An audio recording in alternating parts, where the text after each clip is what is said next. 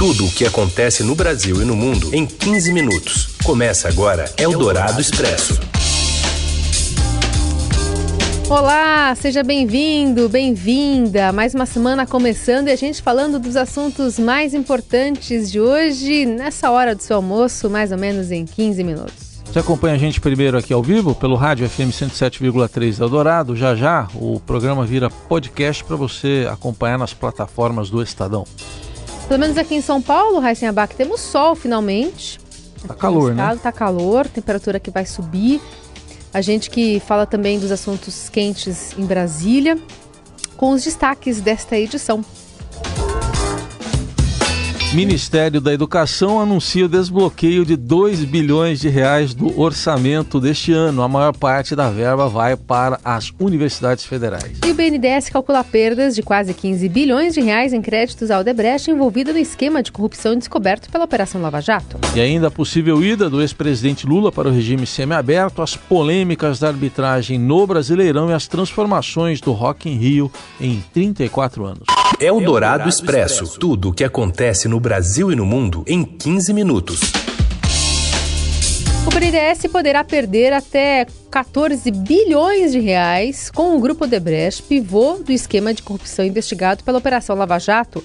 A estimativa revelada pelo Estadão, pelo presidente do banco, Gustavo Montesano, faz parte do esforço de explicar a suposta caixa preta do BNDES. Parte dessa perda potencial ficará com o Tesouro Nacional, que deu garantia em empréstimos para outros países contratarem a empreiteira baiana em outras e obras de infraestrutura. O Grupo Debrecht, que pediu recuperação judicial, é o terceiro maior cliente do BNDES nas duas últimas décadas. São mais de 51 bilhões de reais em valores corrigidos pela inflação em empréstimos, participações acionárias e em títulos de dívida de 49 empresas controladas pelo conglomerado baiano. Os recursos foram liberados entre 2013 e 2018 nos governos Lula, Dilma Rousseff e Michel Temer. Eldorado Expresso. E o Ministério da Educação anunciou hoje o desbloqueio de 2 bilhões dos 5 bi e 800 milhões de reais que haviam sido contingenciados em março. De acordo com o ministro Abraham Weintraub, 1 bilhão 156 milhões de reais serão liberados para as universidades federais. Isso corresponde à metade do que havia sido contingenciado no orçamento deste ano para as unidades. Segundo o MEC, os recursos chegam aos cofres das instituições ainda nesta segunda-feira. As universidades têm ainda um bloqueio de 15% da verba discricionária, que é aquela usada para o pagamento de gastos com empresas de segurança, alimentação e energia elétrica. O ministro Weintraub disse esperar que uma nova parcela da verba seja desbloqueada em outubro, mas não garantiu a liberação do total congelado. Eldorado Expresso. Vamos a Brasília conversar com o repórter Daniel Vetterman, que tem informações da reforma da Previdência. Oi, Vetterman. Oi, Carol. Oi, Heisen. Está prevista para amanhã a votação do segundo, aliás, do primeiro turno da reforma da Previdência. Né? Lembrando que na semana passada a votação foi adiada em uma resposta do Senado àquela operação da Polícia Federal que teve como alvo o líder do governo no Senado, Fernando Bezerra Coelho. Agora, o presidente do Senado, Davi Alcolumbre, garante que amanhã, terça-feira, o relatório das emendas de plenário será votado de manhã na Comissão de Constituição e Justiça e seguirá no mesmo dia para o plenário do Senado. Já o segundo turno, ele está garantido para a primeira quinzena de outubro. No calendário fechado com líderes partidários, esta data está prevista para 10 de outubro, mas o presidente do Senado, nos últimos dias, em função de todo esse ruído e desses adiamentos, ele tem evitado se comprometer com o dia 10 de outubro, mas fala que a reforma da Previdência será concluída pelo Senado na primeira quinzena do mês que vem. E a gente vai acompanhando por aqui. Eldorado Expresso. O governador do Rio de Janeiro, Wilson Witzel, atribuiu exclusivamente a traficantes de armas e drogas os homicídios ocorridos no estado, inclusive o da menina Agatha Félix, de 8 anos, balhada nas costas no dia 20 deste mês, dentro do Complexo do Alemão, na zona norte da cidade. Em resposta a casos como esse, Witzel disse que recorrerá ao Conselho de Segurança da ONU para combater a violência no Rio, que chamou de genocídio. Ele vai pedir o fechamento das fronteiras do Brasil e punição para Bolívia, Colômbia e Paraguai, de onde, segundo o governador, partem as armas traficadas para o Rio. E nós precisamos fechar a fronteira do Paraguai, né, de forma que nós é, não possamos mais permitir que essas armas entrem e que a gente continue aqui discutindo e permitindo que se faça palanque em cima do caixão de pessoas que são vítimas da violência. Trabalhando para tirar as armas, é, trabalhando agora junto às Nações Unidas, levar realmente a causa do genocídio do Rio de Janeiro, que não é o governador. E o governador Witzel espera ter a companhia do ministro da Justiça, Sérgio Moro. Eldorado Expresso expectativa nessa semana de uma definição sobre o futuro do ex-presidente Lula, que está preso lá em Curitiba. 15 procuradoras da, procuradores da Força Tarefa da Lava Jato, incluindo Deltan Dallagnol, assinaram um pedido para que o petista passe ao regime semiaberto no caso do triplex do Guarujá. Mas para isso, Lula precisaria pagar uma multa de 4 milhões de reais e querer sair com uma tornozeleira eletrônica. A colunista da Rádio Dourado, Eliane Cantanhede, projeta os impactos políticos de uma possível progressão de pena de Lula para o semiaberto. Todo mundo quer saber se o Lula vai ficar em casa com a namorada nova, recolhido, ou se a casa dele vai virar uma romaria política, vai virar um palanque, ou se ele vai, enfim, liderar manifestações, enfim, qual é a repercussão política disso?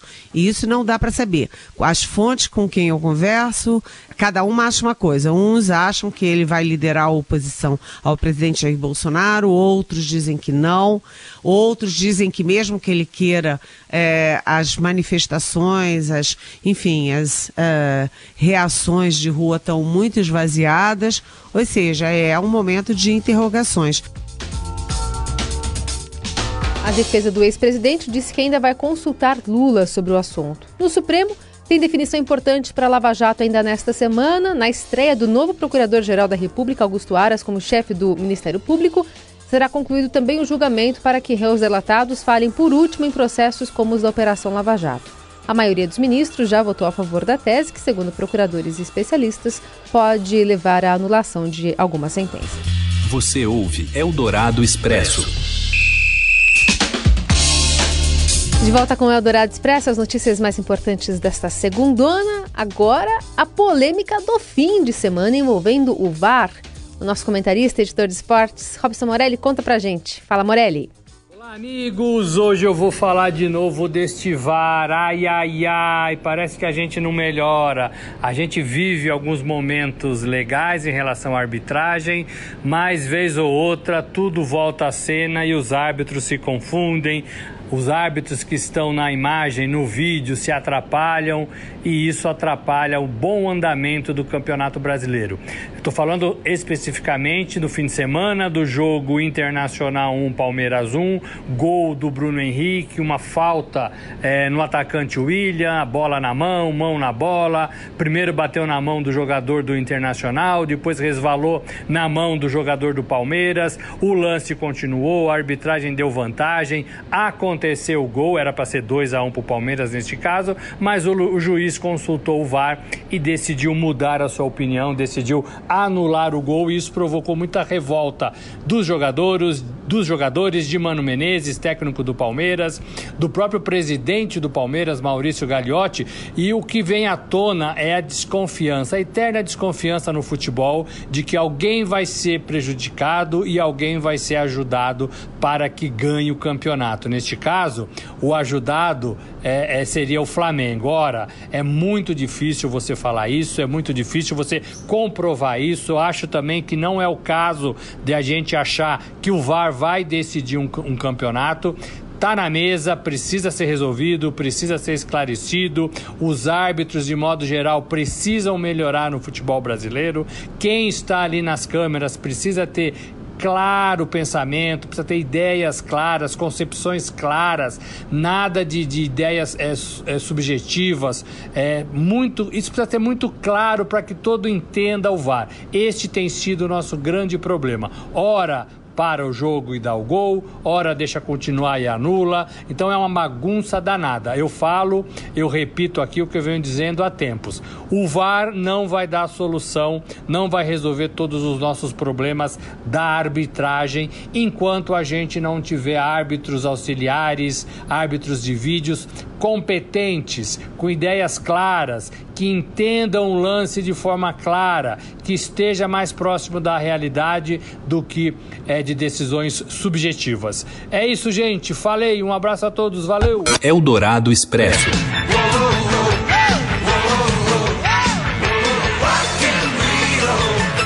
Primeiro fim de semana do Rock in Rio terminou, agora vem a segunda etapa na quinta-feira começando, de quinta a domingo, mas as transformações do Rock in Rio desde a histórica primeira edição em 1985, já 34 anos, são muitas. Das atrações ao público, passando pela localização e comodidade, o festival cresceu e chega à sua oitava edição com números superlativos. Agora, um deles, um desses números superlativos, é o do preço dos ingressos Enquanto em 1985 foi possível assistir a cada dia de show pelo equivalente a 145 reais, agora em 2019 a entrada inteira para um dia de festival custa 525 reais, é quase quatro vezes mais caro. Esse levantamento foi publicado pelo Acervo do Estadão, está aqui no portal acervo.estadão.com.br.